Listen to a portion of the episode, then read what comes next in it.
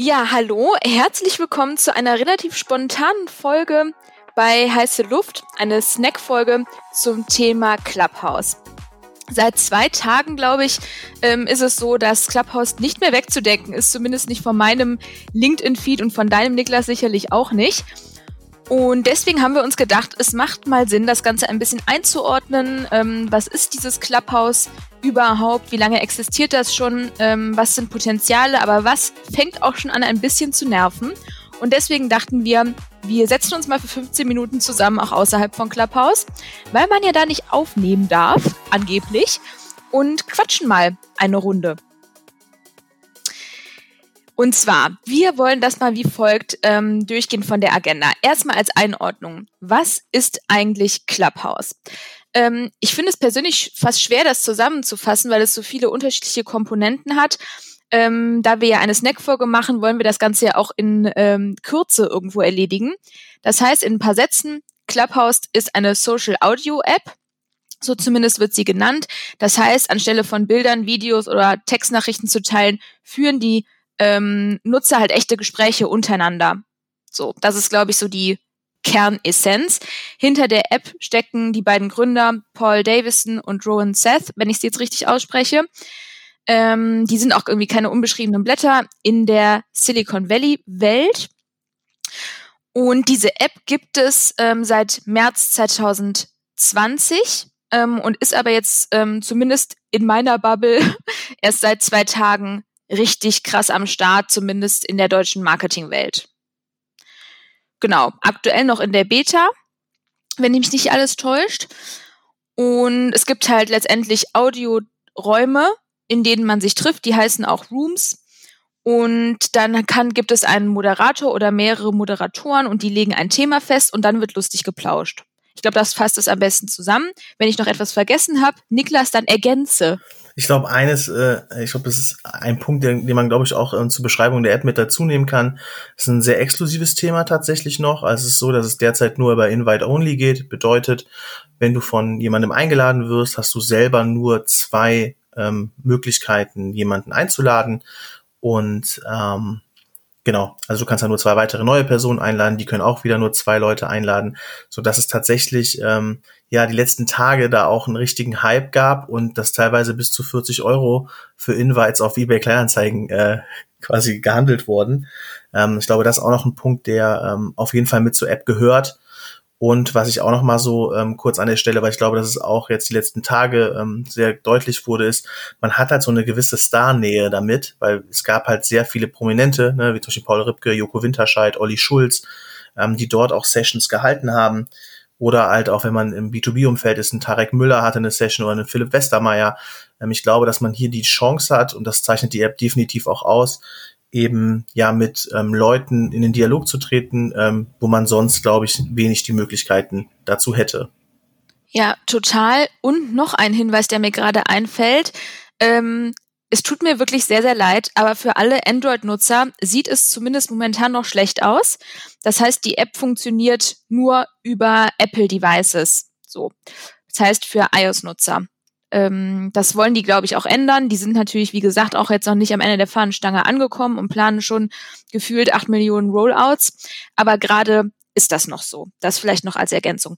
Das mit dem Punkt ähm, Nähe sich auch total. Das ist halt, als würde man mit Joko Winterscheid telefonieren. Es ist halt einfach ja. so. Als würdest du ähm, gemeinsam einen Podcast aufnehmen. Richtig, genau. Ja, ja total. Ähm, und das ist halt echt schon irgendwie crazy und dieser FOMO-Aspekt. Ich würde fast sagen, dass ich bei vielen ähm, anderen sozialen Netzwerken das nicht habe oder zumindest nicht so stark. Bei LinkedIn, klar, hänge ich auch viel rum, aber das ist nicht so richtig FOMO. Aber ich muss sagen, bei Clubhouse ist krass. Also du kriegst halt so häufig irgendwelche ähm, Notifications, XY hat einen neuen Room angemeldet und es sind halt potenziell alles interessante Themen oder zumindest gibt es viele ähm, was aber, glaube ich, auch so ein bisschen die Gefahr darstellt. Ja, auf jeden Fall. Also ich merke das auch gerade. Ähm, also wir haben ja heute Morgen noch so ein bisschen gewitzelt. Ne? Wir nehmen jetzt am Sonntag auf. Gestern Abend ging es halt voll ab auf Clubhouse so und ich war halt du auch, glaube ich, so bis zwei, drei Uhr auf der Plattform, ja. Und dann ist es halt schon schwierig, am nächsten Tag mal aufzustehen, ja. ähm, also du hast schon so diesen, dieses Fear of Missing Out definitiv weil du einfach nichts verpassen möchtest, ne? Weil du bist ja, also ne, zum Beispiel jetzt bei mir, ich bin ja schon stark in so der TikTok-Bubble auf LinkedIn unterwegs. Und natürlich möchtest du wissen, ähm, was diskutiert wird, über was wird gesprochen, ähm, kommen, werden deine Cases gezeigt, etc. pp. Und da glaube ich schon, dass da jeder für seine Themen auch wissen will, ähm, was wird gesprochen und ähm, wo geht die Reise dorthin, welche Themen werden diskutiert. Und es ist halt live und es ist halt nicht on record und du kriegst es halt einfach danach nicht mehr angezeigt bei LinkedIn kannst du dir ja im Nachgang auch noch dein, also die Beiträge anschauen, wer was gepostet hat. Und das ist halt hier gar nicht möglich. Ja, total.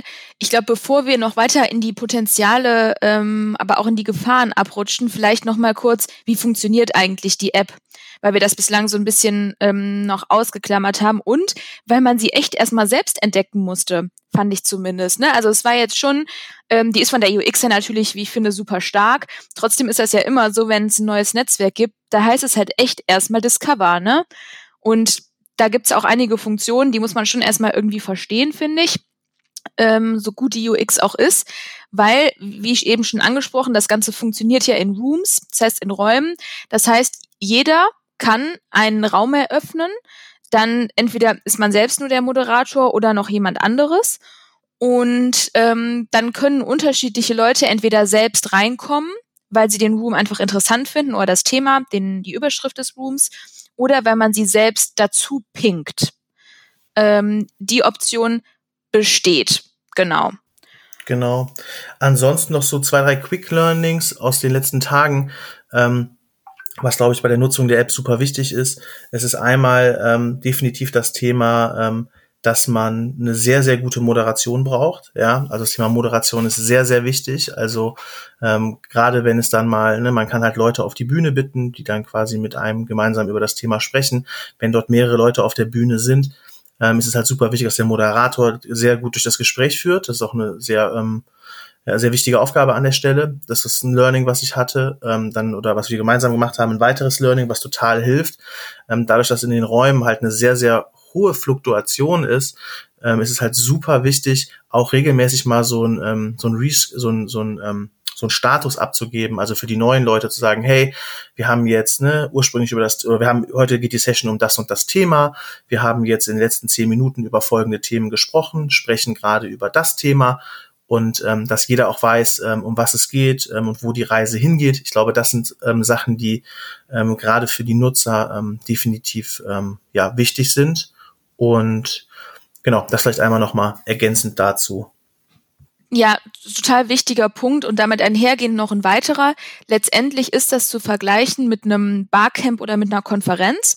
Das heißt, diese Moderatoren befinden sich auf einer Bühne und die anderen Teilnehmer im Zuschauerraum oder Zuhörerraum eher gesagt. Plenum. Und wenn jemand, richtig, genau. Und wenn jemand etwas sagen möchte, dann hebt er die Hand ähm, das ist unten gelöst über so ein Handzeichen. Und dann können die Moderatoren den auf die Bühne holen, sodass er dann mitreden kann. Sodass es halt nicht, wenn es irgendwie wie gestern bei einer Session zu 500 Teilnehmern, dann kommt es halt nicht zu einem wirren Durcheinanderreden, äh, weil die Moderatoren einzelne Leute hochziehen ähm, und wie ich gerade eben von dir, Niklas, erfahren habe, auch wieder runternehmen können. Das genau. ist auch noch ein wichtiger Punkt. Das können die Moderatoren auch. Genau, und dann gibt es noch die Möglichkeit, einen Club zu gründen. Ähm, wir haben das gerade mit heiße Luft erst gestern Abend ähm, gemacht beziehungsweise versucht, weil man den anmelden muss. Wahrscheinlich möchte einfach Clubhouse nicht, dass jeder ähm, da anfängt, irgendwelche Clubs zu öffnen. Ähm, und das kann man, wenn mich nicht alles täuscht, wenn man drei Rooms geöffnet hat. Genau, da gibt's dann so ein Request-Formular, wo man den Namen des Clubs und ein paar Daten angeben muss, wie Beschreibung, wer der Owner ist, etc. pp. Und ähm, genau, und ein Club ist halt auch irgendwie schon ganz schön, weil man dort natürlich auch Themen aggregieren kann. Du kannst halt auch so einem Club halt folgen und bist dann halt auch immer up to date, wenn dort, ähm, ja, ich sag mal, neue Sessions geplant werden. Genau, und die finden häufig, also ein Club ist auch deswegen, finde ich, relevant, weil das wirklich so themenbezogen ist. Das ist weniger, finde ich, auf die Personen bezogen, sondern da findet zum Beispiel, und das muss man auch angeben in diesem Formular, jeden Mittwoch um 15 Uhr dann ein Zusammenkommen zu einem bestimmten Thema statt. Und das finde ich echt ein ganz schönes Format. Ähm, genau, das muss man sich halt überlegen, aber ich glaube, dass Clubs echt ähm, sehr wertvoll sind und die deswegen auch ein bisschen restriktiv damit umgehen, was auch richtig ist. Genauso wie mit den Einladungen, wie man ja schon ähm, sehen konnte. Genau, so, jetzt nochmal ein kurzer ähm, Umschwung zu den Potenzialen und den Gefahren, die wir ja eben schon angerissen haben. Also ich hätte schon mal auf jeden Fall eine Gefahr am Start, nämlich, was ich jetzt so in den ersten zwei Tagen gesehen habe, so Trotzdem ist es häufig so, dass wenn viele Leute Rooms öffnen, es dann halt auch schon viel Geblubber gibt. Ne? Also es gibt, ist schon häufig so, dass man in Rooms reinkommt und es wird über exakt dasselbe gesprochen wie in dem Room davor und dass man jetzt nicht bei jedem Room wahnsinnig viel mitnimmt. Und ich glaube, das ist jetzt auch so ein bisschen die Entwicklung, die es geben wird dass man halt einfach selektiert stärker und wenn man merkt, da ist jetzt nicht ein wirklicher Mehrwert für mich drin, dass man dann auch schneller geht, weil sonst hängt man halt wirklich zwölf Stunden in dieser App rum.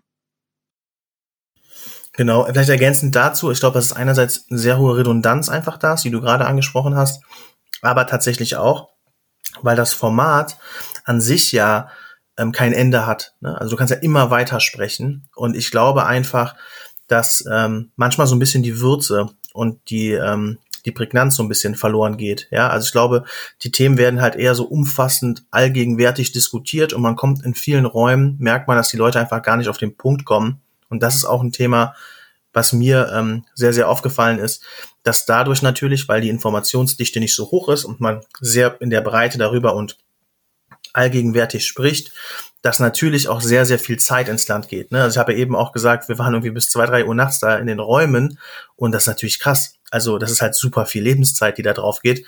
Und da sehe ich definitiv auch ein Risiko, dass ähm, ja da sehr, sehr viel Zeit ins Land gehen kann. Total. Was ich mega spannend finde, dass man bei Clubhouse so krass die Charaktere ähm, identifizieren kann. Also es gibt einmal die, die wollen immer direkt auf die Bühne. Ähm, manche sagen dann auch immer was, manche sagen aber auch nur einmal was und gehen dann nicht wieder runter. Ähm, manche sind nur im Zuhörerraum ähm, und sind auf Mute. Ne? Die Leute sind erstmal immer automatisch auf Mute gestellt und man kann sich dann aber auch entmuten, wenn man oben sozusagen auf der Bühne steht oder auch wieder muten. Ähm, und das finde ich total interessant. Es gibt so die Laberbacken und es gibt die, die lieber die passiven Zuhörer sind. Genau. Und ein Punkt, der mir jetzt halt auffällt, ist so, weil ich auch so, ne, wenn man so differenziert gerade auf das Thema schaut, ähm, sieht man halt schon, dass wir halt schon so in unserer Bubble da extrem unterwegs sind. Ja, also es ist schon auffällig, dass da sehr, sehr viele Marketing- und B2B-Themen gerade diskutiert werden. Und ähm, ich hoffe einfach oder ich bin gespannt, wie stark sich die Plattform auch diversifizieren wird, welche Themen ähm, dann auch auf die Plattform kommen. Ich glaube, Steffi, da hast du auch ein bisschen besseren Einblick. Du hast mir auch gesagt, dass da im Ausland, glaube ich, oder in den USA auch das schon sehr diversifiziert ist und auch Richtung Entertainment geht. Vielleicht sagst du auch noch mal da was. Genau, zu. weil ähm, in der Tat in Deutschland fühlt es sich zumindest sehr marketinglastig an. Ich habe aber, man kann, wenn man sich anmeldet, das ist vielleicht noch mal ein guter Punkt. Sorry, dass es ein bisschen zerfahren ist, aber es gibt einfach auch für uns noch so viel Neues zu entdecken. Ähm, in, wenn man sich anmeldet, dann ist es so, dass man seine Interessen angibt und dementsprechend werden einem dann interessante Rooms vorne angezeigt. Und ich habe dann bewusst auch mal ein paar Themen ausgewählt, die nicht nur Tech und Startup und Marketing sind, sondern auch mal ein bisschen abseits davon eher Richtung Interessen gehen und nicht nur Richtung Job. Und da gibt es einfach super, super viele, die ähm, von Leuten in den USA zum Beispiel stattfinden. Und da sind dann Themen wie Black Lives Matter ähm, oder Diversity super stark, zumindest das, was ich jetzt gesehen habe. Und die sind auch in der Tat vom Spirit her total anders. Ich bin mal in ein paar reingegangen. Die sind deutlich, deutlich lauter. Ähm, die sind auch deutlich mehr entertaining, aber man muss es nicht mögen. Also ich bin jetzt eh nicht so der Typ, ähm, der dieses Überbordende äh, immer mag. Ich stehe auch nicht so auf die äh, amerikanischen Trainer bei Peloton. Das ist total Geschmackssache. Für mich ist es nix. Aber ähm, es ist auf jeden Fall manchmal mehr more entertaining als so mancher deutscher Room muss man auch ehrlicherweise sagen. Ähm, das finde ich aber, das ist nochmal vielleicht ein relevanter Punkt, dieses, ähm, diese Discover-Funktion, finde ich, hat manchmal noch ähm, die ein oder andere Schwäche. Man sieht natürlich, dass super viel relevante äh, Rooms einem angezeigt werden und man kriegt dann Notifications, die kommen dann oben rein ähm, oder man hat sie natürlich auch unter Mitteilungen irgendwie ähm, angeknipst. Aber es ist schon so, dass man sich am Anfang ein bisschen zurechtfinden muss, dass einem die relevanten Sachen da angezeigt werden. Am Anfang war das bei mir noch echt viel Mist. Ja, glaube ich. Wir sind ja so ein bisschen, gerade so ein bisschen auf der Schattenseite unterwegs, ja, um mal so ein paar positive äh, Aspekte reinzubringen. Ähm, also ich glaube, Steffi wird das wahrscheinlich genauso sehen. Ich glaube, dass die App halt super viel Potenzial mitbringt. Ja, also wir haben jetzt Ne, jetzt klar, unser Marketing-Bubble ist das Thema irgendwie total gehypt die letzten Tage, aber wenn man sich das mal anschaut, glauben wir, dass da natürlich super viel Potenzial drin steckt. Überall, wo heute Audio oder bevor Clubhouse Audio eine große Rolle gespielt hat, zum Beispiel beim Thema Podcast, wie wir ihn jetzt hier auch aufnehmen, glauben wir natürlich schon, dass da Clubhouse auch eine, ähm, ja, ein super Potenzial liefert, da auch nochmal eine stärkere Community Engagement zu erzielen, also stärker mit den Followern des Podcasts oder stärker mit den Leuten, die ähm, Audioinhalte konsumieren, in den Dialog zu gehen und so eine Dialogmöglichkeit zu schaffen, so dass wir jetzt auch schon sehen, also heiße Luft gibt es dann tatsächlich auch jetzt auf Clubhouse, ja, da haben wir ähm, morgen unsere erste Session gemeinsam mit dem Theo Farm, der auch hier im Podcast war. Äh, man sieht, dass eine Alina Ludwig mit ihrem Influence-Podcast jetzt Live-Sessions auf ähm, Clubhouse macht oder hält in dem Fall. Und wir glauben schon, dass gerade für Audioinhalte, ja, ich glaube, die Plattform sehr, sehr viel Potenzial mit sich bringt und eine sehr, sehr ähm, ja, interaktive und gute Plattform in Zukunft sein werden kann. Das kann ich äh, so unterschreiben und was ich in dem Zusammenhang auch noch relevant finde, dass ähm, die ersten Marken sich da einfach auch ähm, aufhalten. Ne? Und ja, ähm, es gibt schon Leute, die auch sagen, da haben Marken nichts zu suchen. Sehe ich ehrlicherweise nur bedingt so. T3N ist da, glaube ich, schon was länger. Und ähm, Niklas, wir haben uns das gestern angeschaut. Ich glaube, die haben 1000 Follower oder so. Die scheinen da schon ein bisschen länger zu sein. Und ja. die sind halt einfach aktiv in den unterschiedlichen Rooms. Ich finde, die stören ja keinen. Ich finde es einfach super smart, weil die sind ähm, präsent in den einzelnen Rooms und die Schnittstelle zu den Zielgruppen könnte ja für ein T3N nicht größer sein. Ne? Und gestern zum Beispiel habe ich auch gesehen, auch bei der ähm, Annie von Baby Gut Business, die hat das gepostet, dass es ähm, eine Session gab bei Viva Con Aqua, ne? also eine Social Sunday haben die das, glaube ich, genannt. Und das war dann sozusagen powered bei Viva Con Aqua. Und für mich spricht da nichts gegen. Ich finde das einfach nur super, super smart. Ähm, plus, so können, finde ich, auch einfach Marken echt gut für Themen stehen. Was vorher manchmal so gekünstelt gewirkt hat, wirkt, finde ich, hier total charmant. Ja, sehe ich auch so. Also ich glaube schon, dass für Marken ähm, da ein Potenzial besteht. Man muss sich natürlich, das ist eine super junge Plattform. Man muss das, glaube ich, angucken, ne? was bringt die Marke mit? Wie kann eine Marke glaubhaft auf so eine Plattform sich etablieren? Und ich glaube, Low-Hanging Fruit ist tatsächlich der T3N-Ansatz zu sagen, ähm, also der, jeder, der den Podcast ja hört, der kommt ja aus dem Marketing wahrscheinlich. Ähm, Sichtkontakte haben halt einen Wert und wenn du es schaffst, über deinen Account Sichtkontakte zu generieren, indem du dich einfach in die Räume ein bisschen aktiv bist, zeigst, in den richtigen Dialogen zur richtigen Zeit am richtigen Ort bist und dein Logo die ganze Zeit eingeblendet wird, dann macht das ja mal was mit einem. Und das sind ja Sichtkontakte, die auch einen Wert haben und eben nicht nur irgendwie eine Millisekunde Impressionszeit äh, haben und dann irgendwie schon ins Reporting fallen, sondern du siehst diese Marke ja länger, also länger und regelmäßiger. Also von daher kann ich mir vorstellen, dass so ein Low-Hanging-Fruit-Ansatz, aber natürlich auch irgendwie Live-Podcast-Aufnahmen oder Live-Sessions äh, mit ähm, oder Marken, die einen Podcast haben, dann auch Live-Sessions hosten.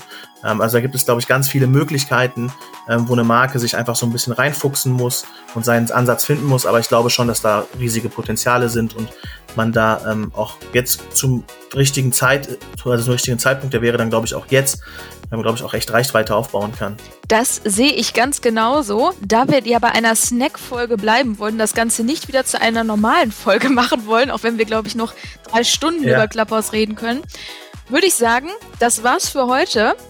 Ähm, ja, ich hoffe, beziehungsweise wir hoffen, dass es euch gefallen hat und dass ihr was mitnehmen konntet und freuen uns auf noch ganz viele coole Whoops gemeinsam mit euch bei Clubhouse. So sieht's aus. Also, ab auf Clubhouse, lasst euch einladen, ähm, abonniert heiße Luft, es wird spannende Live-Sessions geben. Ähm, und in dem Sinne würde ich sagen, see you on Clubhouse. Geil, ich mach mal Stopp.